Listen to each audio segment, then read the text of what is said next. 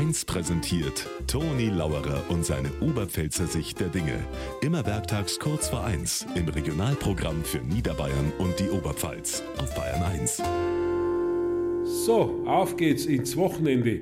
Wedermäßig schaut's gar nicht schlecht aus. Kann ein richtig schönes Wanderwochenende werden. Aber am Sonntag ab 6 da will ich daheim sein, habe ich gesagt zu meiner Frau.